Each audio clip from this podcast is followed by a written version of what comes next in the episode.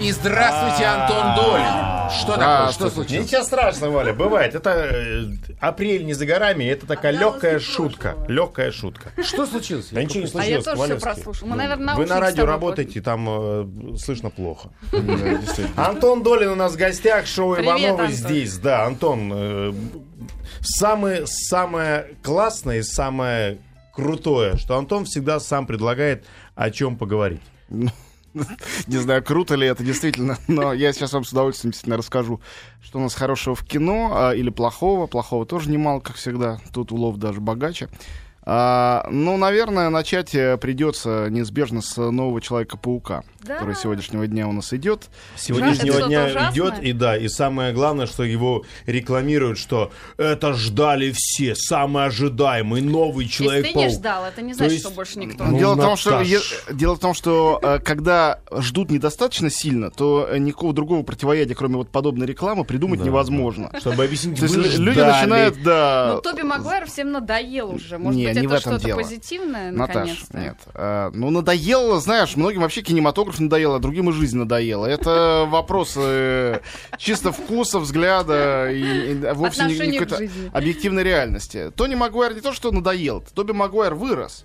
Он же, когда начинал сниматься в «Человеке-пауке» в первом у Сэма Рэйми, он был совсем юнец. И сейчас все говорят, смотрите, как помолодел Человек-паук. Сейчас другой актер, Эндрю Гарфилд там играет. Ну, конечно, да, но я посмотрел специально, и оказывается, этому Гарфилду сейчас на два года больше, Чем чем, был было Магуайру в первой Магуайру, части. понятно. Посмотрим, что будет дальше, когда они снимут еще продолжение. Судя по всему, они его э, снимут. Ну, это, это вот э, э, история, ну, конечно, это зависит будет от сборов, но я думаю, что они автоматически будут высокие, может, просто не сверхвысокие. Это вот э, э, новая тенденция, которая меня, честно говоря, совершенно убивает. э, она называется перезапуски. То есть э, надоели ремейки, надоели сиквелы, приквелы, и все за это Голливуд пинают, правильно делают. В прошлом году там 6 фильмов из 10 самых успешных были не оригинальными, если вообще не 9. А Вот. А оригинальный фильм, который э, хороший, успешный, это почти уже не встречается в Голливуде. Что делать? И они начали делать перезапуски. То есть они делают вид, что никакого предыдущего фильма не было. И начинают все с чистого листа. Вот не было никакого А Человека-паука. история вся та же. Абсолютно. Ну, О, боже. точнее говоря. Ну, несколько поправок. Во-первых, с чего все началось? Началось с того, что студия Sony решила прогнать, э, или просто не договорилась по условиям, Сэма Рэйми, режиссера. Сказали, хватит, мы другого позовем. Ну, им третий Человек-паук, видимо, в чем-то не устроил. А может, он слишком много денег попросил, неизвестно. А может, он сказал, что больше трилогии он делать не хочет, а им хотелось еще деньги выжимать. Он ушел. Они сказали, «Ну, сейчас другого пригласим режиссера. А тут актер Тоби Магуайр говорит, а я с другим не хочу работать, тоже ушел. Ушел актер, ушел режиссер. Что делать? Начинать все заново, делать вид, что это продолжение той же истории, но сделанное как бы совершенно другими людьми, с То другими есть это людьми. та же студия снимает, что Абсолютно. это У них права на Человека-паука. А, У них понятно. права на него. Но дело в том, что в комиксах, в котором поставлено, тысячу раз такое бывало. Ведь комиксы существуют какие-то 60-х годов, какие-то, как Бэтмен, там, не знаю, 40-х годов. И а, поколение вырастает. И представьте себе, вырастает молодое поколение, вырастает человек, там, родившийся в 90-м году. Он не знает и не может знать всей предыстории многодесятилетней Бэтмена. Он не может знать, кто все эти э, люди, которые вокруг него, тоже в плащах и в масках. Кто из них хороший, кто плохой, он не может разобраться. И каждое десятилетие примерно, вот студия Всё комиксов, заново. начинает заново. Рассказывает опять, как родился Бэтмен, откуда он взялся. То есть, соблюдая какой-то канон для тех, кто все еще читал старое и хочет заново, они все-таки начинают историю с чистого листа. Это комиксовая традиция. Поэтому к Человеку-пауку она тоже логично ложится. Я хочу, кстати, заметить, что еще этим летом, не то что в этом году, этим летом, нас ждет эволюция Борна, где другой режиссер и другой Борн. Не Мэтт Дэймон уже, Я только а не, Джереми не- Реннер. Недавно хотел Джереми узнать. Реннер, вот тот, тот самый, который в «Повелителе бури» был. А, понятно. Значит, и в «Мстителях», и много где еще. А, и будет у нас новый «Вспомнить все» с Колином Да, Фарреллом на я, этот раз. это я видела. Я думаю, что это будет ужас. Режиссер, Да. имени которого я принципиально не хочу запоминать, э, прославился только, фильмом «Крепкий орешек 4». И, э, в общем, мне страшно себе представить, что они сделают вместо э, Пола Верховена с Шварценеггером. Но... Вообще, Колин Фаррелл странный выбор. Ну не в этом дело, а в том, что, опять же, выросло новое поколение тех, кто тот фильм не смотрели. Да. Ну, Версия уж про две. Фи- Что уж говорить про Филиппа Дика, конечно. да. Уж они-то Нет, вообще... Филипп Дик вообще ни при чем, действительно. Вот. а, Новый Человек-паук мне у меня вызвал, может быть, именно по всем причинам, которые я сейчас изложил, ощущение абсолютного дежавю. Опять это, значит, скромный этот Питер Паркер, его кусает паук. Они из кожи вон лезли, чтобы что-то другое придумать. Ну что придумаешь? Ну вот что они придумали. Например, э, тут есть целый сюжет с его отцом. Э, который его оставил. Почему дядя с тетей воспитывают, они вот на этом вот... э, но, причем личность отца так и не раскрывается, все оставлено для сиквела. Ну, это дальше. Отец был человек-таракан. Э, Возможно. К разговору о человеках-тараканах. Там у них был э, доктор Октопус и Зеленый Гоблин. Здесь есть Зеленый Гоблин, но он вне- внекадровый, то есть он появится, видимо, в следующей части. А вместо, э, значит, доктора Октопуса есть э, доктор Ящер. Это тоже персонаж из, э, Это из комикса. из комикса Из комикса, и из в му- мультсериале Да, Я- да. Ящур. Но принцип такой же. э, Человек, который так увлекся наукой, такой ницшанский Ну, это ученый, единственный путь. что да, превратил себя, значит, в чудище. Слушай, Антон, а ты знаешь, меня интересует, вот извини, я тебя перебью. Да. Вот, вот в принципе, вот мне, вот я понимаю, что я, конечно, наверное, не, та- не отношусь к той возрастной категории, для ко- кого все это снимается, но тем не менее, вот мне Человек-паук, Бэтмен, на самом деле, не очень сильно интересны, потому что это какие-то чужие, э, чужеродные мне американские герои. А есть вообще какая-то статистика, насколько россиян действительно интересуют и увлекают эти герои, и Да. насколько Россия У нас участвует всегда- в общей вот я этой мировой вопрос. кассе этого кино? у нас всегда комиксовые фильмы шли плохо. У нас нет традиции комиксов. Хочу сказать от себя в скобках, что я, как человек, погрузившийся в эту традицию литературную, считаю ее крайне интересной, абсолютно серьезной. И когда мы презрительно говорим, Да. не, не читали мы этих комиксов, что нам эти Бэтмены, это так же тупо звучит, как сказать, не читали мы этого Фолкнера, он же не русский писатель, мы лучше Толстого почитаем. Толстой тоже хороший писатель. Наверное, даже лучше, чем Фолкнер. Но э, причин для снобизма здесь реальных нету. Комикс — это серьезнейшая традиция. И говорить плевать на эти комиксы, как сказать, плевать на Голливуд, у нас есть свое советское кино. Не надо плевать, там все в порядке. Конечно, есть хорошее и плохое. И эту блокаду прорвали «Мстители». Они собрали очень много в России. Э, с, по-моему, 40 миллионов долларов. Это очень много. Это много, да? Вот, э, это первый комиксовый фильм, потому что его подавали не как комикс с супергероями, а как фильм с суперзвездами. Но вот легка беда начала, может дальше будет лучше. Потому что среди комиксовых фильмов последних лет есть шедевры. Я от души считаю «Темный рыцарь», «Темного рыцаря» Нолана. а, Нолана шедевром Да. а, в своем Там жанре, там безусловно. э, презрительно вообще к Да, этому не отнесешься. это очень серьезное депрессивная кино. драма. Ну, дело не в депрессивности, Ну, не просто важно, это настоящее кино. серьезно, это не ну фан вот, никакой. а, значит, а, еще одна забавная вещь про нового Человека-паука, но это немножко спойлер, поэтому кто собирается смотреть, боится спойлеров, заткните уши. А я... Вот. Там э, вместо э, Мэри Джейн другая девушка, она появлялась в третьем Человеке-пауке тоже, э, из комиксов. Другая подружка Человека-паука. Гвен Стейси ее зовут. Да, она Вот. мультиках Ее играет Эмма. Стоун. Она есть очень много где, она вообще изначально существует э, как э, одна из важных как бы героинь.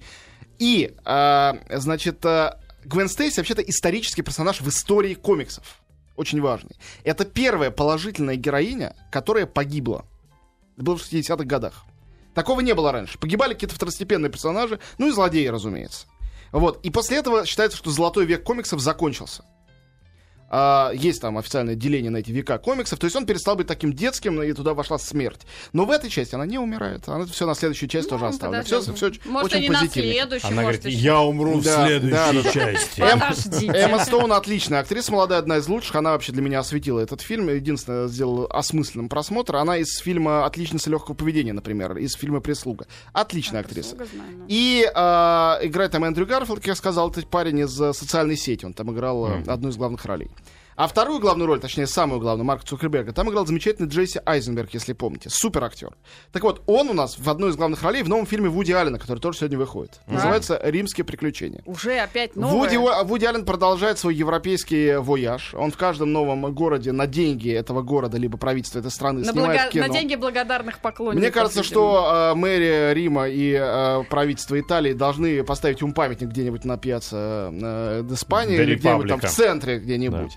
Потому что он, конечно, воспел город лучше некуда. В остальном, у меня было ощущение, что это некий краудфандинг идей, что у него ему по интернету кидали идеи для сценариев, он решил их все использовать, там семь не пересекающихся, по-моему, он там ведь играет? линий, он там сам играет. нет. Нет, линия с Вуди Алленом самая лучшая. А, Она, ее как раз расскажу. Там начинается с того, фильм начинается с того, что такой слащавый красавчик, итальянец, юноша, с э, блондинкой, американской туристкой встречается посреди Рима, они друг друга полюбили, решили пожениться. И вот родители девушки из Америки едут знакомиться с родителями юноши.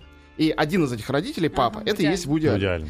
И любовная история вообще отодвигается, потому что когда они туда приезжают, а, значит, герой Вуди Аллена, как всегда, он невротик, он боится, ему ничего не нравится, его все раздражает. А, Сам больше всего раздражает, что он приходит знакомиться к родителям, и по адресу, который ему сказали, находится похоронное бюро. Выясняется, что отец, он глава этого похоронного бюро. А он, как любой герой Вуди Аллена, боится мысли о смерти, считает, что пенсия — это смерть. Он, к тому же, оперный режиссер, которого тысячу раз оплевывали в его жизни. Комический персонаж Вуди Аллена. И он приходит туда, э, э, тот, значит, э, папаша другой жмет ему руку, говорит, ой, извините, я как раз руки после работы не вымыл. Вуди Аллен с ужасом смотрит на свою руку, тот говорит, пойду я лучше душ приму. И этот папа другой, итальянский, идет в душ. И в душе начинает невероятным голосом петь. Примерно Леон Кавалла или И э, Верди. его взять в Он, он его уговаривает, он говорит, и что вы, я пою только для себя. Я не- Нет, ну пожалуйста, у вас потрясающий голос, вы феномен. Да ладно, я всю жизнь людей хороню, ну какой феномен. Короче, история любви отодвигается, они, весь фильм он начинает его уговаривать, что тот выступал. В результате тот, э, ну, рассказать, что будет дальше, нет? Да, да, господи. Ну, это Дело одна- том, это одна- столько фильмов, Это одна из линий, там линий много. А, суть в том, что а, тот не может петь на публике, он стесняется. И Вуди Аллен, как а, режиссер авангардного Строит театра, ему душ. он, он Рас- строит ему на, на сцене душ. То есть там во- вокруг ходят люди, одетые, и вывозят кабинку, где стоит голый этот человек, значит, трется мочалкой и поет невероятным голосом. Весь зал рыдает и аплодирует. Это действительно смешно. Вот. А, еще там пять примерно линий сюжета. Есть Джесси Айзенберг, есть Алек Болдуин, а, есть Пенелопа Круз, а, зачем-то не, не указанные в титрах. Все это местами смешно, но зачем, совершенно непонятно. Ну, как всегда, впрочем. А, следующие, еще осталось у нас четыре фильма, которые надо упомянуть хотя бы. Сейчас я это коротко сделаю. А, самый из них нашумевший называется «Звери дикого юга». Это для поклонников американского независимого кино. Как и кинокомикс, это совершенно особенный род кинематографа, который э, многие ему поклоняются, многие его вообще не выносят. Есть люди, это которые... Америка, но не Голливуд. А, Да, анти-Голливуд. Это фильм, получивший на фестивале Санденс, если вы знаете, это главный американский фестиваль независимого кино. А вот в этом году э, Гран-при, главный приз. Он же, этот фильм, получил золотую камеру, то есть приз за лучший дебют на Канском фестивале. Режиссер некто Бен Зайтлин, это его первое кино. А, называется «Звери дикого юга», как я сказал. Это очень странная история. Это история локального апокалипсиса, локального, потому что действие происходит в Луизиане, там наводнение, но подается это как конец света. Локальный апокалипсис увиденный глазами шестилетней девочки. Чернокожая девочка живет с папой, папа у нее болеет, мама ее исчезла, то ли умерла, то ли ушла. И вот папа тоже исчезает, и девочка отправляется, в общем-то, в сольное путешествие по затопленному миру в поисках мамы. И это такой библейский, вполне себе такой Ноев ковчег, э, рассказанный нарочито примитивистским, таким даже умилительным языком. Девочку мне это от души было жалко, но она, конечно, молодец, что она все это выдержала и сыграла до конца. Ну, в целом, э, это такой магический реализм. Э, кому нравится, наверное, это кино будет близко. Я немножко на нем заскучал. Но у него есть э, не то, что поклонники, а фанаты уже. Хотя это, повторяю, фильм дебютанта без единого известного актера. Может, поэтому эти фанаты и появились, черт его знает. Следующий пункт. э, Фильм, э, который э, надо посмотреть двум категориям людей. И я сейчас подумал, что в эти две категории, в принципе, укладывается все человечество. Но оно вряд ли пойдет, конечно. Первая категория — это люди, которые без ума от современного искусства. Вторая категория, которые не знают современного искусства и поэтому считают, что это дерьмо. Так. Есть еще маленькая третья категория, наверное, 0,00000, там, одна там, стотысячная процента, которые знают современное искусство и его не любят. В основном те, кто его ненавидит, люди, которые, люди, которые не представляют себе, что это такое, и поэтому они любят Леонардо да Винчи, потому что это понятнее. Э, Фильм называется «Марина Абрамович в присутствии художника». А, если среди наших слушателей есть люди, которые в Москве, а может кто-то и в Нью-Йорке были на одноименной выставке, им можно на фильм не ходить, потому что они все видели на выставке. Но поскольку я знаю, что таких мало, а, всех отправляю на фильм. Как кино он не очень выдающийся, но э, сюжет его и героиня, документальный фильм, совершенно потрясающий. Марина Абрамович — это мама современного перформанса. Женщина, которая сейчас, наверное, за 60, но выглядит она э, и моложе, и лучше, она невероятная красавица, которая в Югославии, э, где, как вы понимаете, не очень-то все это приветствовалось, начала делать очень отважные перформансы, выходила там голая на люди, требовала себя там терзать, про- протыкать ножами и ножницами, принимала какие-то психотропные вещества, снимала все это на видео и так далее. В общем, она реально... э, Как ее зовут? Марина Абрамович. А, она, повторяю, с одной стороны, невероятно эффектная женщина, красавица. С другой стороны, художник, который э, настолько смело делал все, что он делал, что реально изменил лицо современного искусства. Изменил навсегда, превратив, э, впервые по-настоящему превратив в поле действия, в поле искусства собственное тело. А, она до сих пор продолжает перформансы. И последний перформанс, который она сделала на огромной ретроспективной выставке в Нью-Йорке, The Artist is Present, в присутствии художника, перформанс заключался в следующем. А, в центре зала, а, а залы там были, как вы понимаете, заняты видеопроекциями, какими-то повторами. А, еще у нее есть реперформансы. Она учит э, молодых ребят а, проводят мастер-классы, они там питаются специально и так далее в течение там месяца. Потом они повторяют ее перформансы, которые она сейчас по возрасту уже не может. Например, знаменитый перформанс ее с Улаем, ее мужем, бывшим, теперь, наверное, зашлись, тоже современным художником, был в том, что они а, на входе на выставку стояли голые, лицом к лицу. И любой человек, который входит, должен был протискиваться между ними. Они стояли, не обращали на это внимания, как, как бы атланты, как кариатиды держащие это все. И двое голых ребят, мальчик и девочка, сменяя друг друга через каждые три часа, недвижимые стояли, в частности, в Москве, в Нью-Йорке, всех встречая. Разумеется, у многих это вызывало ненависть и крики э, «сожжем ваше современное искусство», а у других восторг, потому что более а, адекватного способа когда человек художник делает со своим телом. Как твое тело, тебя, зрителя, в это вовлечь? Чтобы это тебе было не все равно. Чтобы ты не отворачивался. Не это. Вот, пожалуйста, простой способ. Ты должен пройти, коснувшись своим телом этих двух голых тел там стоящих. Это довольно круто. Ну и много других таких крутых вещей. Например, э, у нее такая медитативная вот э, э, перформанс. Она лежит в обнимку со скелетом. Скелетом, да. Да, это, и она дышит. Это называется дышащий скелет. Он тоже потихонечку как бы дышит. И это часами происходит, она не, не меняет своего положения. Все тоже было в Москве. В общем, это все показано и в фильме. И как она готовит ребят, как они это делают. А сама она сделала перформанс в присутствии художника. Почему? А на протяжении всего действия выставки несколько месяцев. Каждый день с открытия выставки с 9 до 10 утра и до закрытия в 6 вечера она неподвижно сидела на стуле за столиком в центре одного из залов. Любой человек мог прийти, сесть и смотреть ей в глаза. Нельзя было не разговаривать, ничего, можно было сидеть час, два, хоть целый день или 15 минут просидеть. Она сидела все это время как экспонат и смотрела. Ничего ни разу не делая, ну, она специально там питалась, чтобы не надо было ходить в туалет, ничего. А, и действительно все это выдержала, во что никто особенно не верил. Все это показано в фильме. Ну, надеюсь, что вас достаточно заинтересовало. Мне кажется, что, что это весьма увлекательно. И, ну, правда, если человек не идиот, то, а, выйдя с такой выставки или выйдя с такого фильма, он скажет, да, это искусство. Там, я ошибался. Это искусство. Это не э, эпатаж, это не э, подмена, это не э, фуфло, это не псевдо. Это искусство. Мне кажется, что вот совершенно отчетливо мы это здесь можем увидеть. Э, ну, еще осталось два фильма. Они оба, на самом деле, ерундовые, но оба э, вполне Ну, для... сегодня, Для определенной сказать. публики они вполне подходят. Один из них это испанская молодежная мелодрама с красавчиком, мальчиком, симпатичными двумя девочками. Называется «Три метра над уровнем неба. Я тебя хочу». Э, Если вам 15-16, может быть, даже 17 лет, э, 17 надо уже, конечно, посомневаться, а, немедленно бегите в кино, особенно если вы еще и девочка. Я уверен, что вам понравится все, что вы видите на экране. Совершенно стандартный сюжет, э, но а, все эти проблемы молодежи, все, что связано с э, э, возможностями их там э, слабоватых мозгов, но прекрасных юных тел, все там представлено настолько, насколько позволяет цензура. Вот. э, Вполне милое, на самом деле, кинцо, честное слово. И еще один фильм, а, ну, мне он совершенно не понравился, но есть поклонники жанра, которые будут в восторге. Называется «Крошка Молли». «Крошка Молли» — это новый американский хоррор. Маленький ужастик. Тоже маленький, сделанный за копеечные деньги. А, ну, вкратце, это из тех фильмов, где а, предметом, пугающим а, зрителей и персонажей является дом. Вы сами знаете, таких фильмов полным-полно, начиная с Хичкока, наверное, «Психа» впервые это было так ярко. А, то есть тут рассказывается про а, супружескую пару молодую, они вселяются в дом родителей, родители уже умерли, родители девочки, она и есть Молли, главная героиня.